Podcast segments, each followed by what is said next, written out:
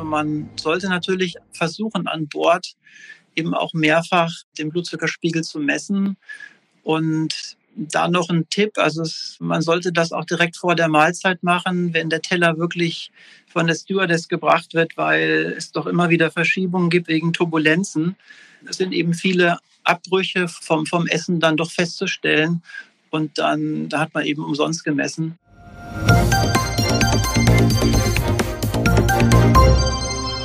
Hallo und herzlich willkommen zum PTA-Funk, dem Podcast von das PTA-Magazin. Mein Name ist Julia Pflegel und ich bin die Chefredakteurin des Magazins. Sind Sie schon in Urlaubsstimmung? In der Metropolitan Pharmacy am Frankfurter Flughafen liegt jeden Tag Reisefeeling in der Luft. Der Apotheker Elmar Arnold leitet die vier Flughafenapotheken seit neun Jahren und berät deshalb täglich Menschen, die auf Reisen sind. Mit meinem Kollegen und Online-Redakteur Christoph Niekamp hat er über die speziellen Bedürfnisse von Urlaubern mit Diabetes mellitus gesprochen. Viel Spaß beim Zuhören.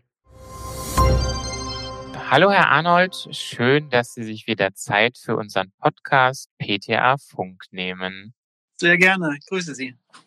Heute soll es ja speziell um Menschen mit Diabetes gehen und ihre ganz spezifischen Herausforderungen auf Reisen. Wie sollten sich Diabetiker denn auf eine Flugreise vorbereiten am besten? Ja, am Anfang stellt sich die Frage der Reisefähigkeit und da ist es sehr sinnvoll, dass wir einen stabilen, am besten sogar noch hochnormal eingestellten Blutzuckerpatienten haben, der vor allen Dingen auch ein gutes Selbstmanagement hat, der also Fähigkeiten besitzt, sich selber kritisch zu beobachten und auch zu intervenieren, falls nötig. Mhm. Und jetzt müssen wahrscheinlich auch Bescheinigungen mitgenommen werden, wenn es ins Ausland geht. Worauf muss man da achten? Was muss man mitnehmen? Genau, das ist im Bereich der, der Vorsorge, der speziellen Diabetesvorsorge. Ideal wäre natürlich ein internationaler Diabetikerausweis ein Minimum ist aber sicherlich, dass wir die generischen Namen und auch die Einheiten aufgeführt haben, schriftlich hinterlegt haben und auch die Begleit, also die Co-Medikation, dass das ersichtlich ist, im Zweifelsfall auch ein Reserve Privatrezept, falls dann Sachen nochmal benötigt werden.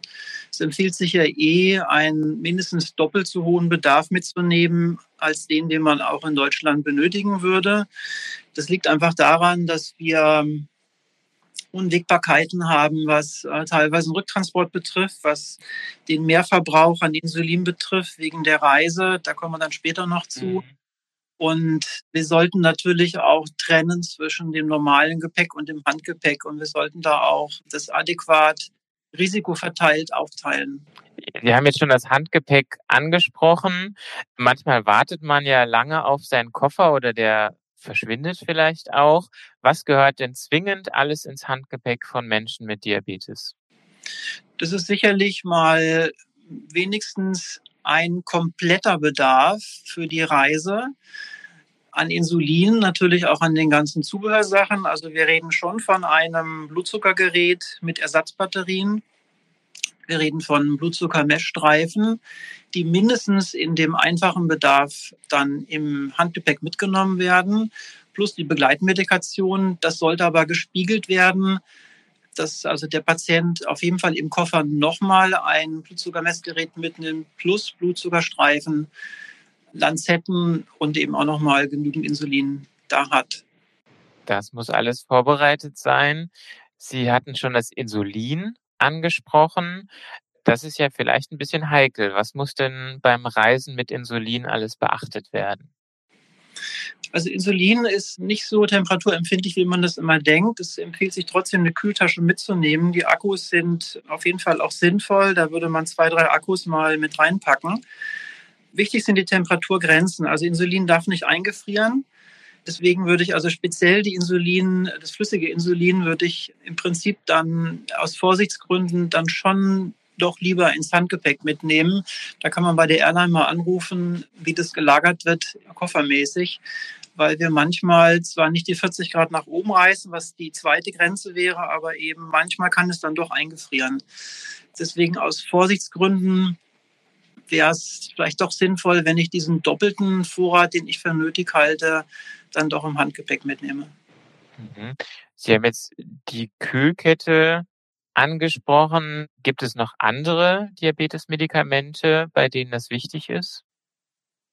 Ja, das Glucagon kann man natürlich, je nachdem, wie stabil man eingestellt ist, sollte man Glucagon dabei haben. Das ist dann eben auch kühlschrankpflichtig, mehr sogar noch als das Insulin selber. Beim Insulin passiert, wenn ich es jetzt auf einer mehrwöchigen Reise verbrauche, dann auch nichts, wenn ich es in dem normalen Temperaturbereich dann belasse. Also sofern es vorher gut gekühlt wurde, ist das jetzt nicht das, nicht das Thema. Jetzt sind wir am Reiseort angelangt, vielleicht mit einer längeren Flugreise.